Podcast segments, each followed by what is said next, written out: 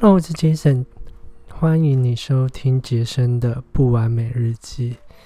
那今天想要来跟大家聊聊关于原生家庭的东西。嗯，为什么会想聊这个呢？因为今天忙得比较晚嘛，今天是礼拜四，也是我们每周四晚上十点都是妈妈团队例行的开会，都是在线上举行的。那为什么是晚上十点呢？因为其实只有在小朋友睡着的时候，才是妈妈真正的时间，所以我们都选在这个时间，然后每周一次，持续了将近两年不间断，所以真的也非常佩服这些妈妈们。OK，那今天的会议很特别哦，今天嗯不是讲网络行销，也不是讲如何销售什么的，我们今天在讨论关于原生家庭的东西。因为啊，有一个妈妈伙伴说，她她只要工作压力特别大的时候，因为特别像月底啊，或者是有业绩压力的时候，她就容易呃暴怒，然后一暴怒的时候就会容易吼她的小孩，然后她的小孩是个很可爱的小女生，才三岁，那她自己吼完的时候，其实内心也会很纠结啊，也是觉得很对不起，但是每次想说下次要改进的时候。下次情绪一来的时候，工作压力一大的时候，又容易暴怒，所以他觉得，嗯，他这个网络创业的事业已经影响到他原本的初衷了，因为他原本是想要在家里好好带小孩，陪小孩成长，然后到，嗯，可能在家里又可以多赚一点钱，因为他是全职妈妈嘛，他觉得有点违背他的初衷了，所以他想要稍微调整一下自己的节奏，也许，嗯，工作这边也许不用放宽一点心，不用太。太紧绷吗，或者是什么之类的？对，然后就听他讲啊，然后也是觉得很很揪心嘛，因为他是真的很爱他的女儿。但是我听一听，其实就听到一些关节点，因为我以前大家不要看我这样温温的，我以前也是非常非常容易暴怒的人，就是很多人都知道我跟我女朋友小朵在一起很久了嘛，十五年。但是在前十年吧，或者是前十一、十二年的时候，我是一个脾气非常非常暴躁的人，就是常常他有有时候触触动我到一些点的时候，我会异常的暴怒，然后暴怒到什么程度，你们可能难难难以想象，就是我会骂一些非常非常难听的话，像是就是你怎么不去死啊之类的，甚至三字经、五字经。都都标出来这样子，那嗯，为什么会变成这样的人？那我就在回想，我就发现，比如说，当我愤怒起来的时候，我标的那些脏话，其实跟我爸妈他们以前小时候吵架的时候讲的脏话是一模一样的，而且那个语气、那个语调、那个口吻都是一模一样的，那非常可怕啊！因为，嗯。我从小就立志不想变成这样的大人嘛，因为可能家里的关系、原生家庭的关系不太好，常常吵架，然后耳濡目染下就会变成这样的人。但是，嗯，越不想变成这样的大人的时候，长大之后越克制不住。也听到很多社会案例嘛，就是可能爸妈离异，那嗯就立志说，那我以后不要这样有这样的家庭，不要让我的小孩产生这样的处境。可是到长大之后，还是会发生，就是跟离婚啊之类的。那为什么会发生这样的事情？其实道理很简单，就是小孩子在六岁之前呢，他就像一个海绵一样，你给他什么，他就吸收什么，所以他没有选择权。就是当他的童年是发生在什么样情况的，嗯，价值观之下，他就无条件的吸收，无条件。举个例子。嗯，像小朵，我女朋友，她的家庭其实非常非常和乐的，从小家庭就非常单纯，然后父母也是非常非常的晒恩爱，所以彼此之间那个爱的流动非常够，所以她的童年过了一个非常完整的童年。那她长大成人之后，她的处事态度、她的价值观也是非常的乐观，也是非常的容易开心。所以这都取决于他六岁的时候，他的爸妈给了他一个非常美好的童年。就是，其实在这边也不是说什么物质上的，也不是说什么金钱上的，就是单单的，嗯，家人之间相处，或者是嗯，爸妈之间的相处，家人彼此之间的相处，小孩子是看得到的，小孩子是最敏感的。那反过来说，我举我自己的例子，嗯，可能小时候爸爸比较容易，嗯，喜欢喝酒，那喝酒醉的时候回来就会有一些争吵啊、口角，甚至嗯，会有一些打斗。对，那那个小时候其实都是看在眼里的，然后听到耳里的，所以小时候其实非常害怕，那一害怕就会。就会逃避，就会想睡觉这样子，想说一觉醒来什么事都没了。然后在这样的嗯环境成长之下，然后想说长大成人嘛，我是个大人了，不会再害怕这种事。其实不是，当嗯我在几年前，现在好非常多了。我有一些治疗愈我自己的方法，我试过很多很多，不管是宗教类型的。嗯，禅修类型、心灵类型的，甚至正统的心理学、阿德勒心理学，我都试过。我非常努力在这块，但是，嗯，当然这件事没那么容易。所以我尝试过很多方法之后，现在真的好非常多了。但是你相信在几年前吗？就是我一个一个二十几岁的大人、三十岁的大人，当我晚上听到有人在外面争吵，然后听到那种碰撞声、关门很大力的声音的时候，我是会异常的害怕，你知道吗？就是我心里会是心悸的那种，所以那个是潜意识的调动，你完全不能控制。甚至就像我刚刚讲的，就是当你嗯压力特别大，或者是身体不舒服的时候，那个情绪说来就来，你连压都压抑不住。那嗯，很就会想说，那怎么办？对啊，所以像那个妈妈伙伴，他说那怎么办？是不是没救？他很爱很爱他的女儿，他就开始就是落泪啊，像说这样我是不是害了我女儿？这样子，我就说其实一切一切都还有救。第一个就是他他女儿才三岁嘛，对不对？刚不是说六岁以前，所以其实还是有机会可以挽回的。第二个就是，嗯，只要自己变好了。那小孩子也会跟着变好，因为他是看着大人长大的嘛，所以其实他有机会。那如果你现在已经是成人了，光是你意识到这个问题，如果你跟我一样之前有这样的问题的话，其实也不用担心，就是还是还是有机会呃挽救回来的。所以因为我自己就是一个很好的例子啊，我到现在嗯脾气没有说 到真的非常好，但是至少我不会再暴怒，我不会再飙出那些很可怕的 脏话之类的。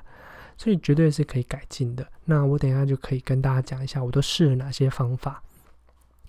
所以，嗯，那个妈妈妈妈她就很恐慌嘛，就说那怎么办？我要怎么帮助我自己，帮助我小孩？首先，我觉得我们聊这个话题聊到我们从十点开会嘛，聊到十二点半，所以今天的就日期就比较晚一点。嗯，我就说，嗯，首先呢，光是你意识到这个问题。他就有救了，因为像比如说像我的爸妈，对不对？到现在可能都还没有意识到这个问题对他们影响性，那就很难嘛。像正统的阿德勒心理学就说，如果你要开始改变你的行为，那你至少要花你的、你的、你的年纪的一半。就是如果我今年三十岁，那我就花十五年的时间来改善我的、我的脾气，改善我的性格。但是嗯，不用担心，不用不用花那么久。我有一些小方法，因为我试了很多方式嘛，有一些小方法可以跟大家分享。嗯，所以像是有很多很多人就会抱怨父母嘛，就是啊，父母怎么讲不听什么的，那不是他们的问题，他们已经活了六十几岁了，嗯，可能再老一点，可能七十岁都有。那他们可能要花三十年的时间来改变自己的性格。那如果还没有觉察到需要改变的话，但第一点他想要改变，那如果他不想改变的话，其实很多人这辈子就过了，他也没关系啊，就是生气就生气嘛，反正就是一个爱生气的奶奶啊，爱生气的阿公啊，这样子也也没关系。但是因为那个妈妈她很想改变，所以我就跟她说：“那你你可以试试看我的做法，如果你相信我的话，因为我试过很多，我以前去过教会，去去跟一起敬拜，有有好很多。然后我试过去禅修，我去。”十日的内观营，就去里面静坐做十天，然后都不讲话，然后吃素。然后我试过正统的心理学疗疗法，像是什么，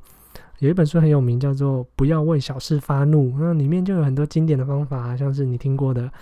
什么生气前先数个一二三四五六七八九十这类的，很多很多方法。但是我觉得方法都呃不是没用，方法应该建立在你的基础之上，就是你基底没有做好这件事的时候，这些方法我觉得。对我来说完全没有用，真的完全没有用。比如说那个，像最早期使用的是一些心理学的技巧嘛，就是什么深呼吸啊，然后离开现场啊，或者是数到十啊，嗯，一开始很有用，想要记得，就到最后变得有点像压抑，你把这个情绪压抑住了，所以过了，你可以忍过一个礼拜、两个礼拜，可是你忍不过一个月，你忍不过更长的时间，你反而到时候一生气的时候，那个那个。愤怒的能量是更高的，会骂出更可怕的东西，所以要从基底开始。那我的做法是这样子，嗯，之前前一阵子我接触到一本书，也是我的伙伴介绍给我，所以我觉得 在我们这个团队很棒。就是我我我也许嗯有学一些经验可以跟他们分享，可是其实每团队的每个成员都是我的老师。这本零叫做零极限，很多人应该都知道。那他帮助我。非常多的东西，就是我觉得都是一切来的都是刚刚好嘛。就是，嗯，你需要的东西会在你生命的对的时候交给你。所以那个妈妈也是啊，她就说：“哇，那今天怎么都讲这个？”我就说：“不会啊，就是如果你今天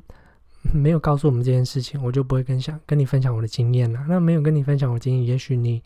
不会觉察这件事情呢？那可能小朋友的黄金时间六岁就过了，那也许真的就会发生你不想发生的事情，所以一切都来得刚刚好。那《零极限》这本书是在讲说，有一个呃夏威夷的精神病院，那里面有一个叫做修兰博士的，他是专门治疗这些精神病患，那他的治疗方法很特别。他不是用传统的心理学治疗法，因为这些精神病患都比较暴躁嘛，然后甚至有攻击性，可怕到那时候是那个在把他们关起来的那个地方，然后所有的医疗人员会很害怕的贴着墙壁走，原因就是如果你太太靠近他们关的地方的时候，你可能太靠近他的门，他会把你抓进去，然后会攻击你，就是非常非常严重的一个精神病院。但是修兰博士他。治疗方法其实就只有四个字，很多零极限人应该都知道，你应该也听过，很经典，就叫“我爱你，谢谢你，对不起，请原谅我”，就这四句话。整个零极限的精髓其实就是这样。他觉得这四句话是全世界力量最大的四句四句话，所以他就用这四句话帮这些病患治疗。他也没有跟这些病患接触，他就是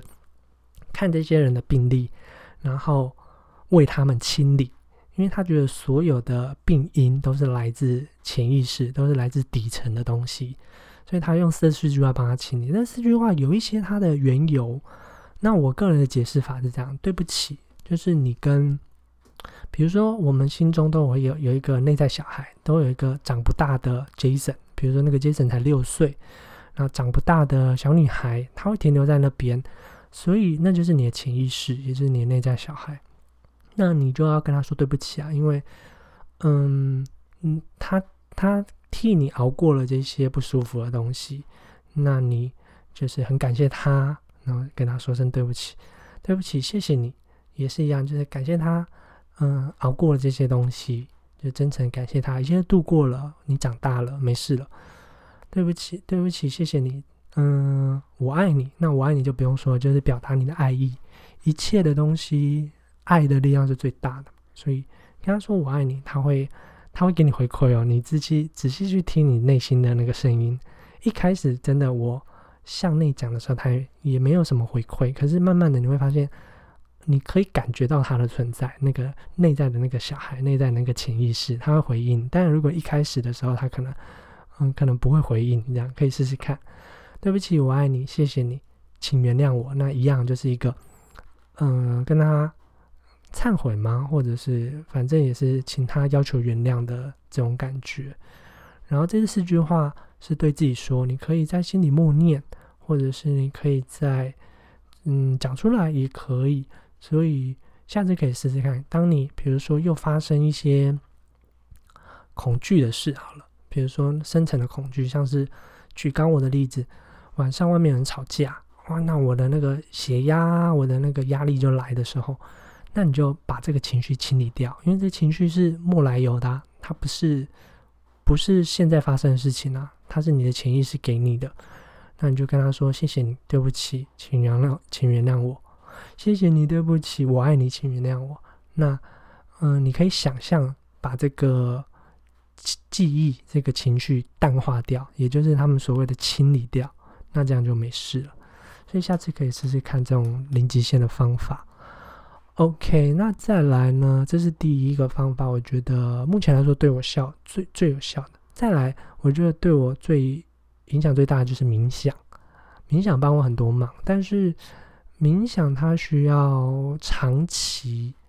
的训练。就是我不是说我有去那个内观十日营吗？那时候我也是为了我自己的情绪去的，就是那是一个算是蛮辛苦的哦。你要去那边住在那边十二天、十一天、十二天左右，然后从头到尾是不能讲话，然后是。嗯，过午不食就是佛教最经典的过午不食。你过午间之后，就晚上就不吃东西，然后吃素。那这样子是一天，然后每天从早上四点半打坐到晚上八点半，非常非常艰难的修行。那我当时去做完回来，我想说，哇，那我做完就成仙了，对不对？都不会发脾气。其实没有，做完之后大概过一个一个礼拜吧，我就破功了。所以并不是说你短期就能见效，但是长期而言，对你的大脑、对你的情绪都非常好。很多研究报告指出嘛，冥想这件事情确实会让血压降低，会让大脑的神经连接更好。所以可以试试看，先从最简单的五分钟开始就好。如果你从来都没冥想过，或者你是冥想的新手，你可以先设一个五分钟的闹钟，看你要。嗯，睡前或者是你要早上起来，看你的时间比较充裕，然后尽量不要太赶。设个五分钟的闹钟之后，你就可以坐在椅子上，或者是你可以盘腿的人就盘腿。做好之后呢，然后你就闭上眼睛，开始数息。嗯，你可以数嗯呼吸，比如说吸吐，然后算一次你就数一，吸吐二，这是一招叫数息法。那我自己是没有数息，我是就只有关注呼吸，就是嗯，当吸气的时候，你就观察那个空气经过你的鼻子、经过你的鼻孔的那个感觉，然后当你吐气的时候，你就感受那个气在你的汗毛上面震动的感觉，就这样子。OK，那如果你第一次的话，或者是你新手的话，大概。十秒钟就分心了，真的很难，真的是蛮难的，但是值得尝试。分心之后没关系，就是不用太责备自己，因为这这超正常的，人本来就是很难抓到自己的思绪。分心之后再拉回来，再拉回嗯呼吸上面。那如果你中断了，比如说一二三四五六，那你就重新数也没关系。五分钟一到，闹钟响了之后，嗯就结束。那每天练习。它会对你的大脑、对你的情绪非常有帮助，所以基本上我就是用这两个方式。所以，嗯，我就最后就 整，反正整个会议也都在讲这些事情。然后，我觉得这是我的梦想，也是现在有自己的团队可以做的一些事情，发挥自己的影响力。因为，嗯，很多人觉得教育教育就要从小孩开始，小孩是未来的主人翁嘛，对不对？但是我的观点不一样，我觉得教育教育是要从家长开始，因为小孩他不懂啊，你给他什么他就接受什么嘛，对不对？那他自然不会去找一些什么冥想课程啊，或者是什么身心灵课程之类的，那反而都是家长给他的什么才艺课啊，或者钢琴课，他就去去学。所以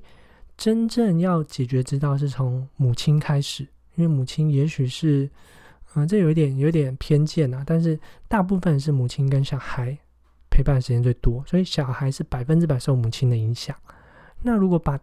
天下的母亲都教会了，都也许跟我一样变得更好了，那是不是小孩子就自然而然就可以很正常的发展？是不是每一个小孩都可以快乐成长？每一个小孩都跟小朵一样开开心心的，然后也会善待这个世界，因为他们充满爱嘛，就会给爱，给更多人爱。所以这是我的一个梦想，我想要创造出一个这样的平台，不不单单只是赚钱，因为赚钱的是，呃，我们在学网络行销，然后网络赚钱确实会赚到钱，但是你没有赚到一个完美的人生，那。这些钱有什么意义？所以我觉得很开心的是，愿意有人开始听这些事情，然后开始改变。那我觉得我们的愿景呢，我们的梦想就越来越达成。这是一个最好的身心灵平台，它教很多关于心灵上的东西，也教很多关于网络赚钱的东西。因为啊，在这边也要顺便讲一个，